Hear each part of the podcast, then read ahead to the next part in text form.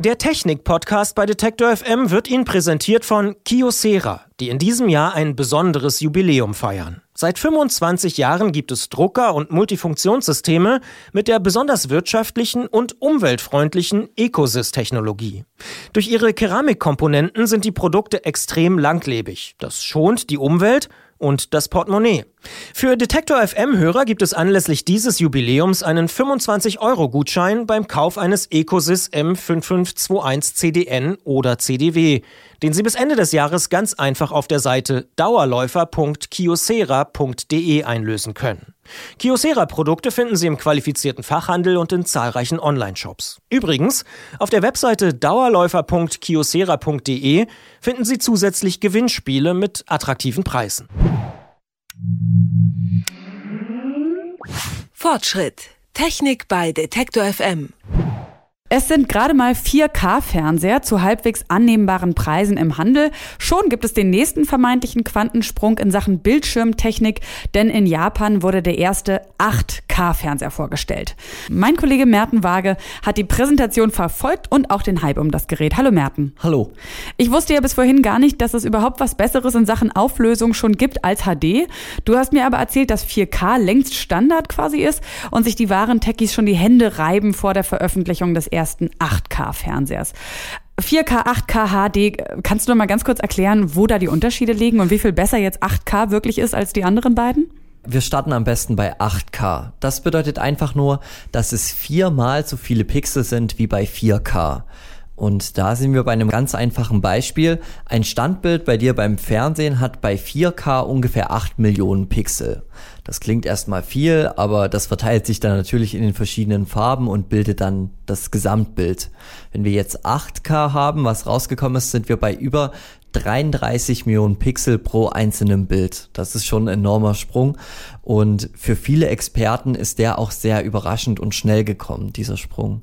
Die Frage ist doch aber auch äh, erstmal, wenn du jetzt diese wahnsinnig hohen Zahlen nennst, kann das menschliche Auge das überhaupt wahrnehmen? Also kann es überhaupt diesen Unterschied sehen? Und ist bei 8K jetzt schon Schluss? Weil ich glaube, auch bei 4K war ja schon so ein bisschen die Diskussion, dass das menschliche Auge das eigentlich überhaupt nicht mehr wahrnehmen kann. Diese Diskussion gab es, aber das Auge kann das schon wahrnehmen, wenn allein das Bild noch schärfer wird, als es schon bei 4K war. Das hat aber auch mit der Größe der Bildschirme zu tun.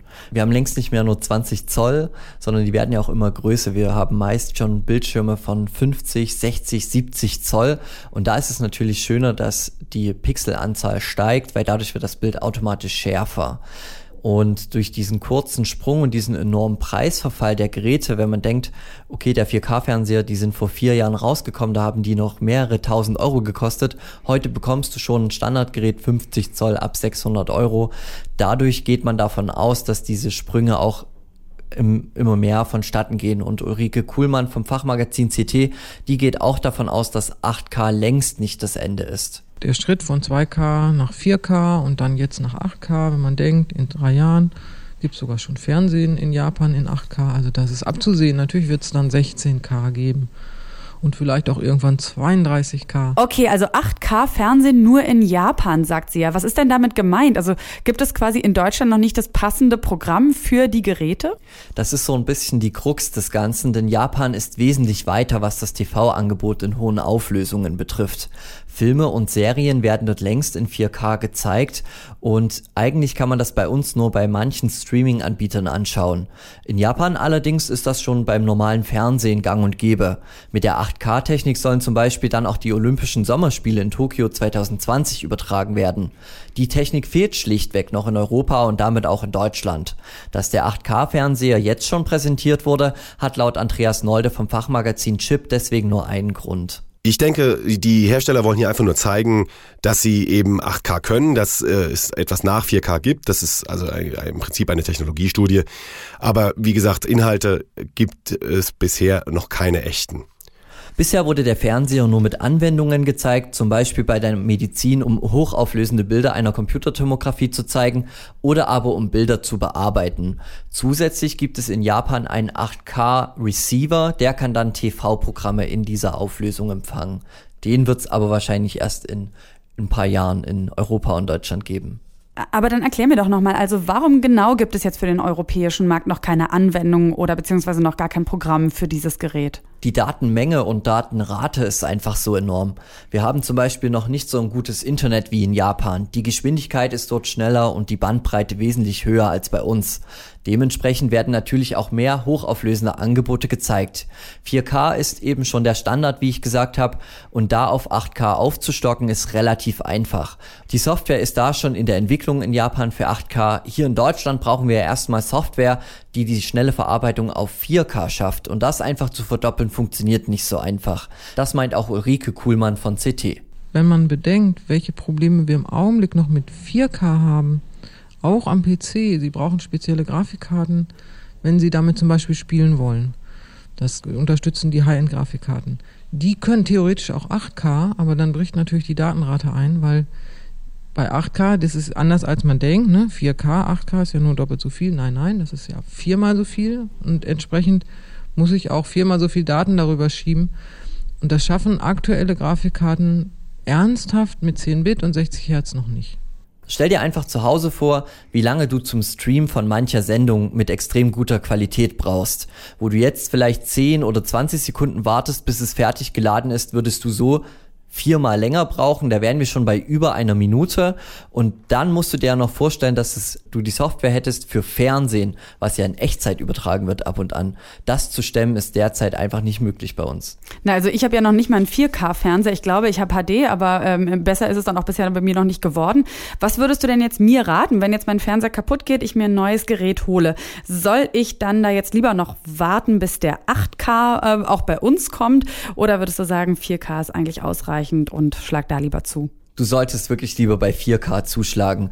Diesen Tipp geben auch zahlreiche Experten, sowohl Ulrike Kuhlmann von CT als auch Andreas Nolde von Chip. Wenn man jetzt äh, davor ist, einen 4K-Fernseher zu kaufen, dann sollte man nicht warten. Ich glaube, die erstens ist die 4K-Technologie und die Geräte sind sehr äh, ausgereift und ich glaube kaum, dass, in, dass wir in den nächsten zwei, drei Jahren wirklich äh, 8K erleben werden, auch schon gar nicht im, im normalen Fernsehen, aber auch nicht bei den Streaming-Anbietern oder auf äh, Blu-rays oder ähnlichem. Dazu musst du ja auch bedenken, dass beim Release Anfang nächsten Jahres wird er ungefähr kommen, der Preis enorm hoch sein wird. Andreas Nolde schätzt da einen Wert von mehreren tausend Euro.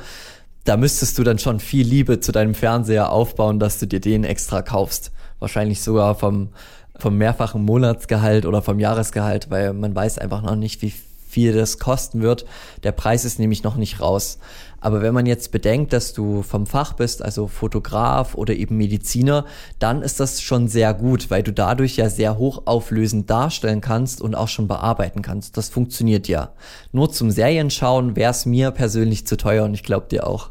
Äh, mir wäre es zu teuer und ich habe noch eine andere Frage, Merten. Und zwar habe ich schon bei HD oft den Eindruck, dass mir diese, diese höhere Auflösung eigentlich gar nicht so viel bringt und es manchmal mir so eine Art Home-Video-Charakter beschafft. Also auch wenn ich mir jetzt irgendwie einen großen äh, Hollywood-Film angucke, dann hat es plötzlich diesen selbstgedrehten Charakter. Woran liegt das denn? Und wird es mit 4K oder 8K quasi immer schlimmer? Oder wie du vorhin schon angedeutet hast, liegt es dann auch an dem Zusammenspiel von Technik oder von, von Software, sage ich mal, und Gerät? Das ist dieses Zusammenspiel, was wir schon geklärt hatten. Normale Filme werden eigentlich auf 24 Bildern pro Sekunde gezeigt, also die wiederholt werden. Jetzt stell dir vor, du hast einen 4K-Fernseher, der läuft standardmäßig bei 60 Bildern pro Sekunde. Der rechnet dann natürlich den Spielfilm, den du hast, einfach hoch, weil mhm. der sich denkt, ja, das wird schon irgendwie hinhauen. Und dadurch ruckelt das dann so ein bisschen oder sieht so mechanisch aus und die Schärfe stellt er auch automatisch hoch. Das heißt, du musst deinen Fernseher eigentlich daran anpassen, was dir der Film gibt oder die Serie.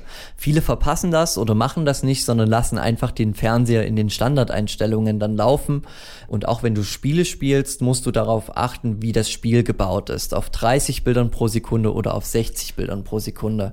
Alles andere wird dann wirklich zu diesem manchmal sehr komisch anmutenden Bildern. Da muss man wirklich darauf achten. Aber schön, dass du das schon gesehen hast. Ja, das habe ich jetzt schon verstanden, habe für mich vielleicht trotzdem festgestellt, dass ich öfters mal lieber wieder zum Buch greife. Ich danke dir trotzdem für die Einschätzung, Merten. Denn Anfang nächsten Jahres wird es die ersten 8K-Fernseher geben. Die Auflösung ist damit 16 mal höher als bei Full HD. Ein Preis gibt es noch nicht für das Gerät, aber in drei Jahren sollen auf dieser Auflösung bereits die Olympischen Sommerspiele in Japan übertragen werden. Und da würde ich mir dann vielleicht doch ein Gerät zulegen. Danke, Merten. Fortschritt. Technik bei Detektor FM.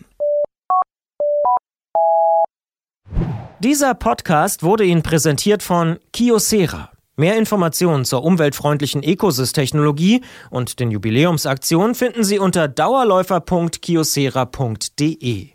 Wer mehr über Kiosera und das Büro der Zukunft erfahren möchte, bekommt in dem eigenen Podcast Digitalk viele interessante Impulse. Suchen Sie bei Interesse bei Soundcloud einfach nach Kiosera Digitalk.